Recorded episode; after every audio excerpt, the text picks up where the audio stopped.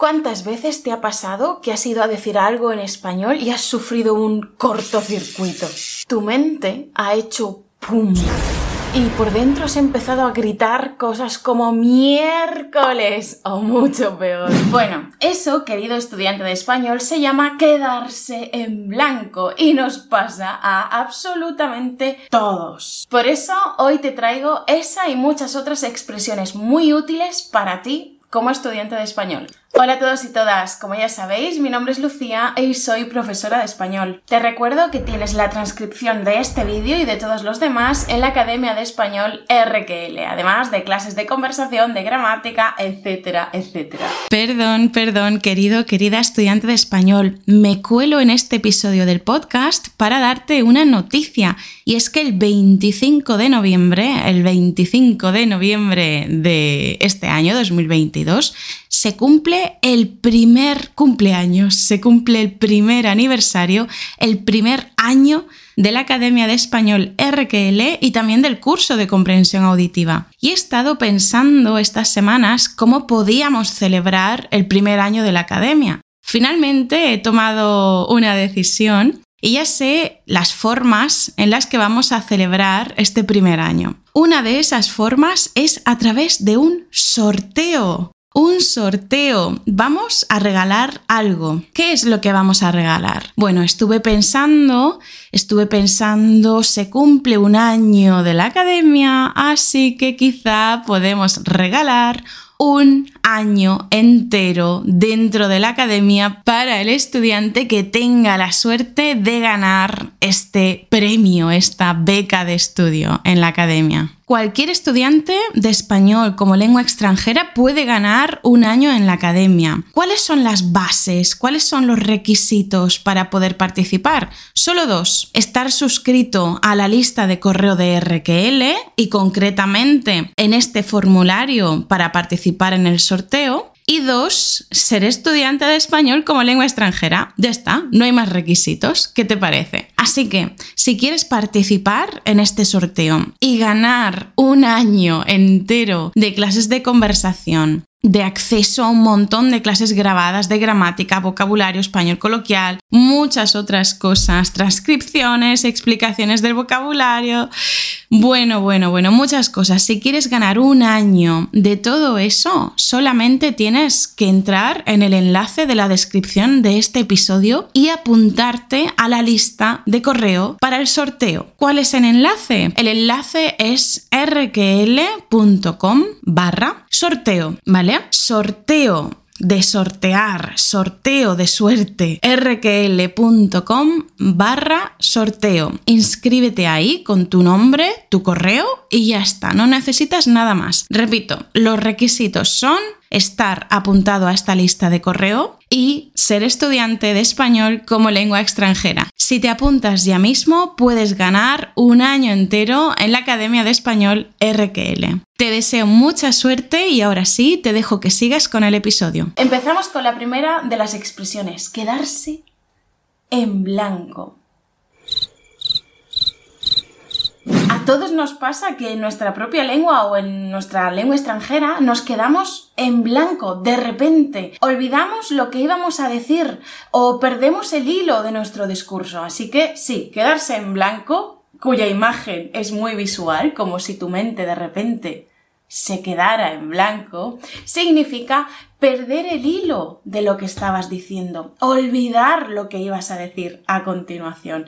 Y cuando vamos a un examen, cuando estamos muy nerviosos, vamos a dar un discurso, es posible que nos quedemos en blanco, que de repente olvidemos todo lo que sabíamos. Hay una expresión muy parecida a quedarse en blanco que me gusta mucho porque visualmente, pensándola, me hace mucha gracia y es írsele el santo a alguien.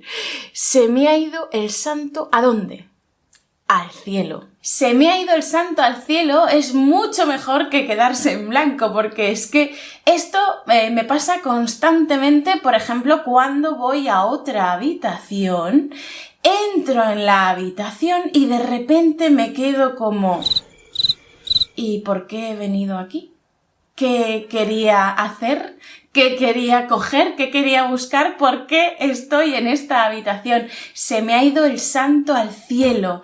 Írsele el santo al cielo a alguien significa olvidar algo, pero olvidar algo que ibas a decir o también olvidar algo que ibas a hacer. Estamos teniendo una conversación tú y yo, estoy hablando, te estoy explicando el significado de alguna expresión y de repente te digo, uy, dame, dame un segundo que se, me, que se me ha ido el santo al cielo. Dame un segundo. Imagínate la imagen, se me ha ido el santo al cielo. Mola muchísimo. Hoy es el cumpleaños de un amigo, pero lo has olvidado. Lo has olvidado y te acuerdas cuando ya es de noche. Lo vas a llamar por teléfono o le vas a escribir un mensaje de WhatsApp y le vas a decir, lo siento mucho, sabía que era tu cumpleaños, pero hoy estaba muy ocupada, muy ocupado y se me ha ido el santo al cielo. Así que como ves, puede ser algo que ibas a hacer o algo que ibas a decir y simplemente se te ha ido. Se te ha ido de la mente, se te ha ido. Lo has olvidado. Esto nos pasa aunque no sepamos algo de memoria, porque también se dice así, aprenderse algo de memoria cuando nos estudiamos las malditas conjugaciones del español de memoria. Aprenderse algo de memoria. Y seguro que muchas veces te has preguntado, ¿por qué carajo me equivoco tanto con el subjuntivo si me sé las reglas de memoria. ¿Por qué me equivoco tanto? ¿Qué reglas del subjuntivo? ¿Eh? ¿Qué reglas del subjuntivo? Y es que no importa que nos sepamos algo de memoria, no importa porque muchas veces sabemos muchas cosas, pero sobre todo cuando estamos aprendiendo otras lenguas, se nos van las palabras en nuestra propia lengua. Y yo muchas veces me quedo en blanco, me quedo pensando, Dios mío, ¿cómo se dice esto? Seguro que a ti también te pasa y que muchas veces te quedas como, jolín, ¿cómo se decía esto? ¿Cómo era? ¿Cómo era? Lo tengo, lo tengo en la punta de la lengua. Sé que empieza por la letra C. Esto me pasa constantemente. Olvido las palabras, se me van, pero recuerdo muchas veces la letra por la que empieza. Es muy curioso, ¿no? Dime si a ti también te pasa en los comentarios. Así que cuando tengas una palabra en tu mente, pero no puedes verla con claridad, no te acuerdas bien, no te viene completamente, sabes que en cualquier momento te puedes acordar, que está muy, muy, muy, muy cerca de tu boca, de recordarla, de poder decirla, decimos que la tenemos, tenemos esa palabra o lo tenemos, eso, en la punta de la lengua. Uf, lo tengo en la punta de la lengua. Espera un momento, que me viene ya. Lo tengo en la punta de la lengua. Jolín, ¿cómo se decía en español vulgar? Coloquial vulgar. Que algo es muy aburrido. Lo tengo en la punta de la lengua. Algo es muy aburrido. Empieza por la letra C y lo tengo en la punta de la lengua. Dímelo en los comentarios. Hacerse un lío o liarse. Es el vecino el que elige al alcalde y es el alcalde el que quiere que sean los vecinos el alcalde hacerse un lío o liarse con algo puede tener dos sentidos, dos direcciones diferentes. La tuya, que tú creas, o la tuya que tú recibes.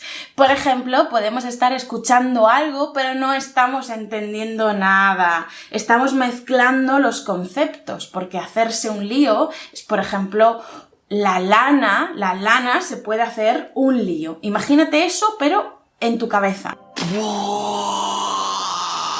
Estás escuchando algo y esas ideas que te explican en tu cabeza están hechas un lío.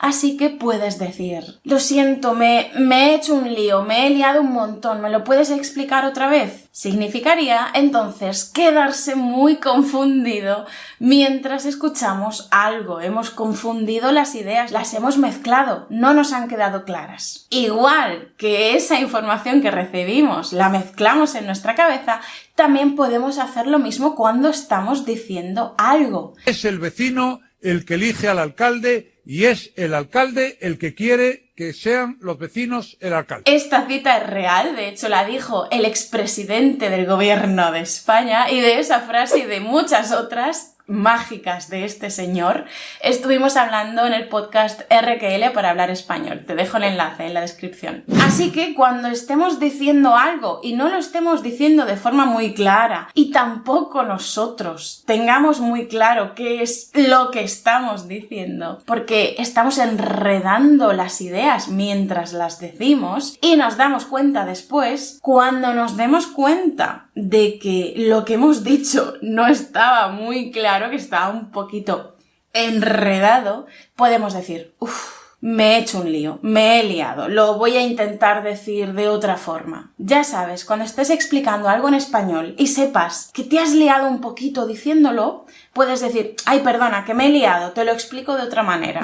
Ahora te traigo una expresión mágica, maravillosa, increíble. Solamente por esta expresión deberías darme un me gusta ya mismo a este vídeo, ¿vale? Estar más perdido que un pulpo en un garaje. ¿Se puede estar más perdido que un pulpo en un garaje? Yo creo que no. Así que cuando te sientas completamente perdido o perdida con lo que estás escuchando, con, con, la situación, que no te estás enterando de nada, no estás entendiendo nada, todo es un desastre para ti, estás completamente desubicado o desubicada, puedes decir, estoy más perdido que un pulpo en un garaje. ¿Te ha gustado, eh? Venga, dame un me gusta. Ya sabes, cuando te expliquen algo muy difícil, uy, estoy más perdido que un pulpo en un garaje, dame unos segundos para procesarlo. Esto a veces tiene una solución muy sencilla, a veces no, pero lo que sí que puedes hacer es hincar los codos ¿Y qué es hincar los codos? Estudiar, trabajar en lo que estás haciendo estudiando a tope. Cuando tengas un examen, tienes que hincar los codos. Antes de una clase para la que tienes que prepararte, necesitas hincar los codos. Un poquito. No mucho, pero al menos un poquito. Hincar los codos es estudiar. En todas las sociedades, en todos los países del mundo, hay gente que hinca los codos y hay gente que no hinca los codos y se hace chuletas. Hacerse chuletas no significa que van a coger un trozo de carne y lo van a cocinar y entonces ya han cocinado una chuleta, ya se han hecho una chuleta. No. Hacerse una chuleta significa que vas a coger un trocito de papel y vas a escribir algo que probablemente te van a preguntar en el examen. De esta forma tú puedes sacar la chuleta y mirarla para copiarte. Hacerse una chuleta significa copiarse. Hacerse chuletas para un examen, copiarse en un examen está mal, está mal. Pero también te puedes hacer chuletas para algo que no sea malo. Por ejemplo, antes de una clase de español en la Academia de Español RQL, puedes hacerte unas chuletas con las expresiones que vamos a utilizar, con la gramática que vamos a trabajar, con lo que sea. Te puedes hacer unas chuletas y pegarlas en la pantalla de tu ordenador para que las tengas a mano, las tengas cerca de ti, a mano, y también para que las tengas a la vista, de manera que cuando tengas que pensar y se te vaya el santo al cielo, cuando te quedes en blanco, puedes echarle un ojo a la chuleta. Muchas veces, aunque nos sepamos las cosas de memoria, aunque hayamos hincado un montón los codos, aunque tengamos una chuleta preparada, muchas veces es normal meter la pata meter la pata y meter la pata muchas veces hasta el fondo. Meter la pata hasta el fondo. Meter la pata significa equivocarnos, pero no significa tener un error, un error normal y corriente, no. Meter la pata es decir o hacer algo inapropiado, inadecuado. Equivocarnos. Es equivocarnos, pero no todos los errores, porque yo puedo hablar y decir quiero comerme un café. Ay, no, eh, quiero beberme un café, no comerme un café, no puedo comerme un café. Eso es tener un pequeño error, no pasa nada. Pero meter la pata es más bien algo inadecuado. Es cometer un error, pero sobre todo algo que no queda bien en el contexto, que es mejor que te calles y te vayas. Cuando metemos la pata, muchas veces queremos que la tierra nos trague. Por eso podemos decir, oh, trágame tierra, tierra, trágame. Porque estamos pasando mucha vergüenza. Una metedura de pata muy habitual es que, por ejemplo, estamos en el metro o estamos en el tranvía y no hay asientos disponibles. Pero de repente entra una mujer que tiene una barriga importante y quizá nosotros somos buenas personas, pensamos que está embarazada y nos levantamos y le decimos, eh, por favor, siéntese aquí, siéntese en mi sitio. Y la mujer nos va a mirar y nos va a decir, no estoy embarazada. Simplemente estaba hermosa, estaba de buen año, estaba entrada en carnes, pero no estaba embarazada.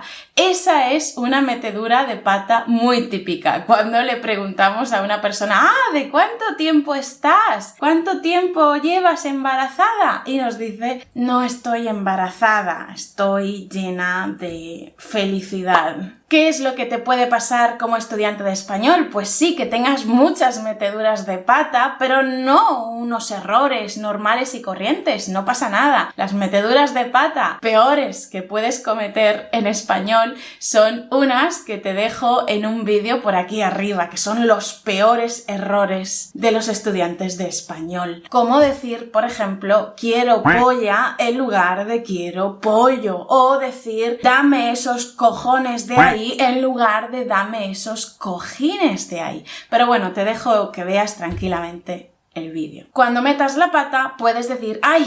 He metido la pata. He metido la pata, perdona. Pero no importa cuántas veces metas la pata en español, porque lo que tienes que tener muy claro es que eres un crack, eres una crack y lo estás haciendo muy bien. Y eres capaz de entenderme a mí hablando una lengua extranjera para ti. Eres capaz de comunicarte en otro idioma y eso es una maravilla. Por eso esta expresión la tienes que conocer y tienes que decir de ti mismo o de ti misma que eres un crack. Eres una crack y lo haces muy bien. Ser un crack lo decíamos y lo seguimos diciendo de esos grandes deportistas como Rafa Nadal, como Serena Williams, esos grandes deportistas, de ellos decimos que son unos cracks. Deportistas de puta madre, de alto nivel.